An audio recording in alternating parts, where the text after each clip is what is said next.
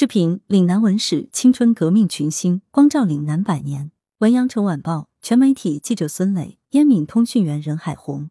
图视频：阳城晚报全媒体记者孙磊。共青团百年寻踪三，以青春之我，创建青春之国家、青春之民族。中国共产党创始人李大钊的这句状语，贯穿中国共产主义青年团的百年历史。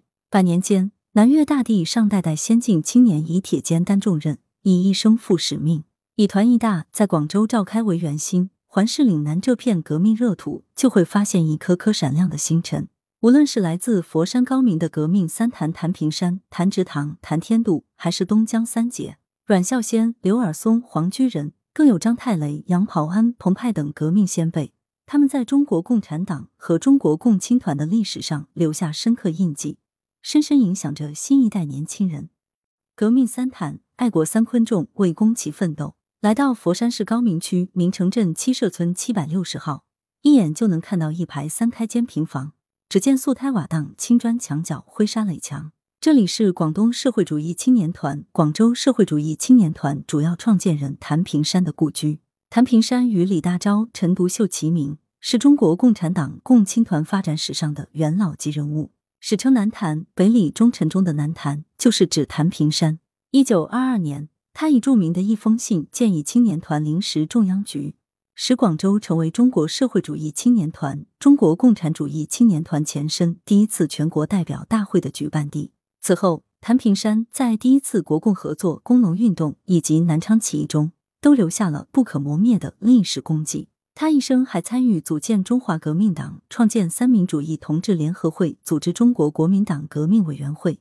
一九四九年，又积极参加新政协。谭平山的曾外孙女于朝霞说：“爱国为公奋斗，这六个字是他唯一留给我们的财产。”与谭平山一样，谭植堂、谭天度也有着赫赫革命经历。三人都是佛山高明明城镇人，彼此还有亲戚关系，被后世称为“革命三谭”。其中，谭平山和谭植堂是广东社会主义青年团最早一批的创建者、领导者和参与者。也是中国共产党创建时期最早的一批党员。一九一七年，谭平山与谭植堂同时考入北京大学，学习、接受和宣传马克思主义思想，并经常给谭天度邮寄《新青年》《新潮》等进步刊物。一九二零年八月，上海共产党早期组织成立后，陈独秀就致函谭平山、谭植堂，相约在广州建党。十二月，陈独秀南下担任广东省教育委员会委员长。一到广州，就约二谭等人具体商谈建党之事。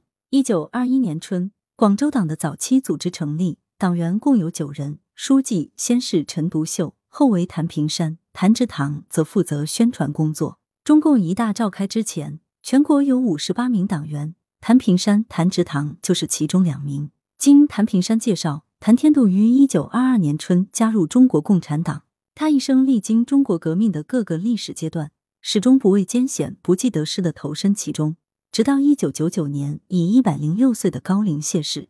谭天度曾是广东党龄最长七十七年的中国共产党党员，被誉为革命的世纪松。为纪念革命三谭的奋斗历程，佛山高明文昌塔侧如今修建了两层高的三谭革命世纪展览馆，他们的雕像在绿树掩映之下静静伫立，穿透时代的精神光芒，久久映照在人们心里。张太雷愿化作惊雷震碎旧世界。在广州市中山二路九十二号的广州起义烈士陵园内，一座戴着眼镜、书生模样的雕像伫立在广州起义领导人雕像纪念广场。这就是广州起义的领导人张太雷。广州可以说是张太雷的第二故乡。一九二一年到一九二七年，张太雷的足迹遍布南粤大地。作为中共早期的重要领导人之一，中国社会主义青年团的主要创始人。他在广州筹备并主持召开了团一大，最终在南粤土地上为革命献出生命。张太雷原名张春年，乳名太来。五四运动后，他坚信只有走十月革命的路，才能救中国，为民旗帜改名太雷，愿医院化作震碎旧世界惊雷。一九二一年年初，张太雷被派赴苏俄，担任国际远东局中国科书记，成为第一个在共产国际工作的中国共产党人。同年六月，他出席了在莫斯科召开的共产国际第三次代表大会，这也是出现于共产国际会议的第一位来自中国共产党的使者。据史料记载，精通外语的张太雷在会上用流利的英语进行了长达五分钟的讲话。发言最后，他举起右手，握紧拳头，高呼“世界革命万岁，共产国际万岁”。代表们纷纷站起来，热情鼓掌。会场上响起用各种语言高唱的国际歌。一九二二年五月五日，中国社会主义青年团第一次全国代表大会在广州东园开幕，张太雷担任开幕式主持。大会共召开了六天，通过了中国社会主义青年团的第一个团纲和团章。据考证，该纲领和章程是由张太雷、达林及蔡和森等人在汕头起草的。一九二七年十二月，作为中共广东省委成立后的第一任书记。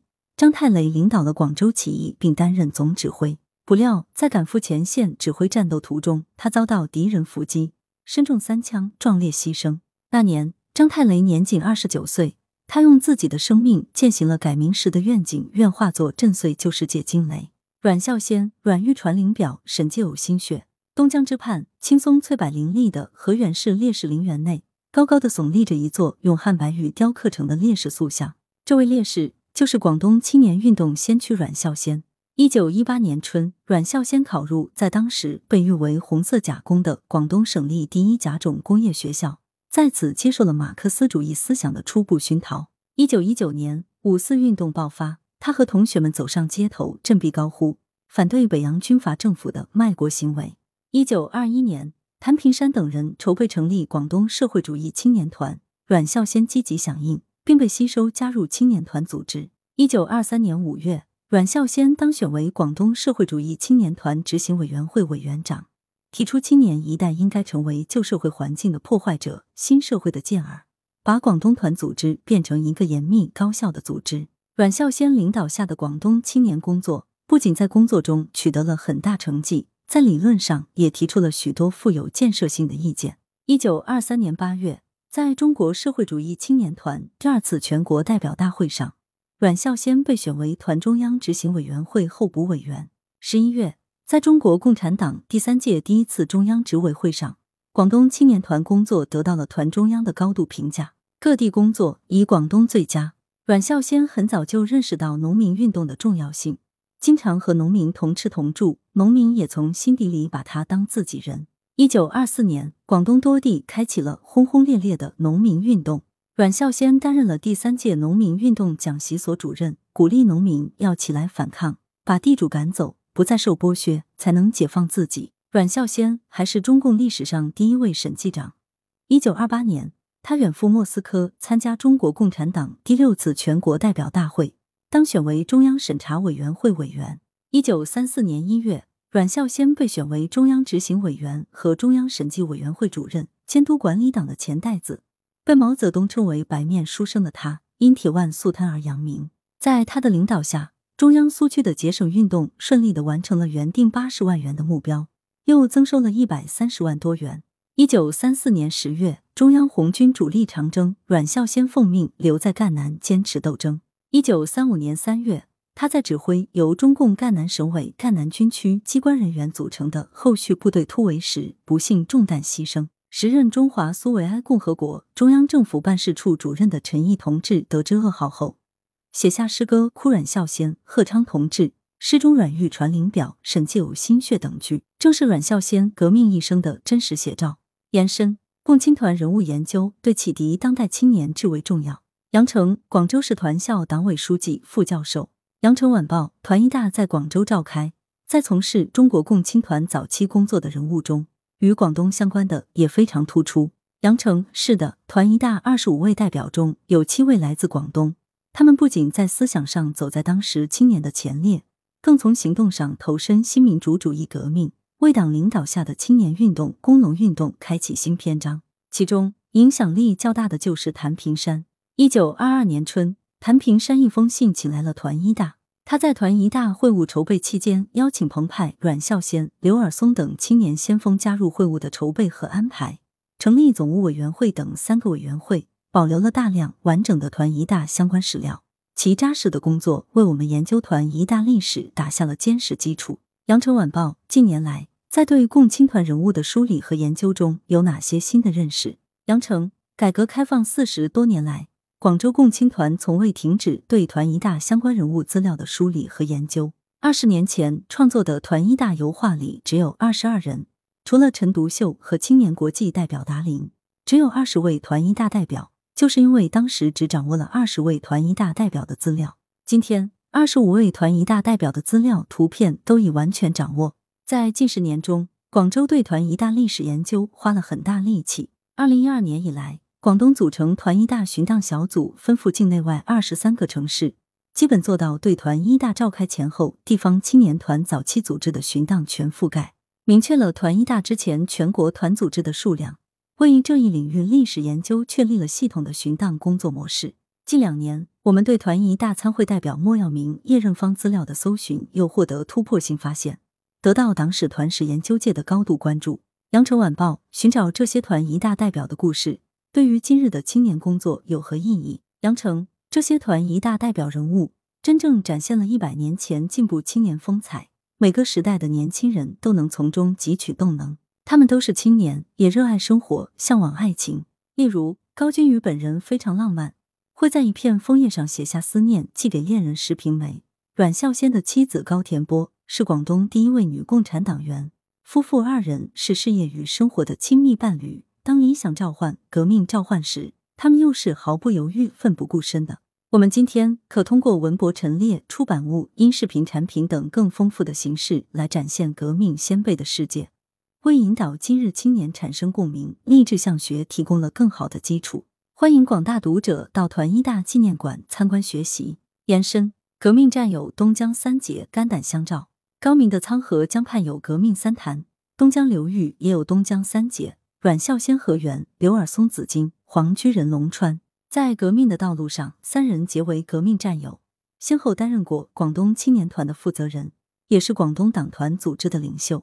一九二一年春，十七岁的黄居仁考入广东省立第一甲种工业学校染织科。在学生会组织的活动中，黄居仁结识了阮孝先、刘尔松等学生运动的积极分子。他们一起支持香港海员大罢工，加入广东社会主义青年团。一九二三年六月十七日，广东新学生社正式宣告成立，三人成为该社的组织者与领导者，并与周文雍、蒋世明等同学一起。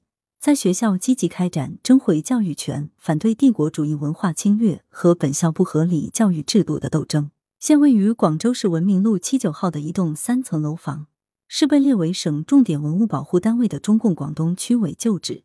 当中的第二、三层楼分别是当时团广东区委、中共广东区委办公室。一九二四年至一九二七年初。毛泽东、周恩来、刘少奇、陈延年、邓中夏、苏兆征、彭湃等都曾在此商讨革命大计。今日核查可知，当时的房主名叫管东渠，即广东话“广东区”的谐音。那时虽是国共合作时期，但中共党团组织机关仍不便正式公开。正是黄居仁根据组织委派，化名管东渠，向广州警察局备案租房。一九二四年十一月十三日。中国社会主义青年团广东区委召开委员会议，选举刘尔松为书记，黄居仁负责组织工作。一九二五年，黄居仁加入中国共产党，后来他还成为了策动接应南昌起义部队举行武装暴动、潮汕七日红的主要领导人。本期由共青团广东省委员会、共青团广州市委员会、中共广东省委党校、广东行政学院党史党建教研部副教授魏法普协助采写并审稿，特此致谢。合作网站：广东省政协文史广东来源：羊城晚报羊城派，责编：吴大海，编辑：松子。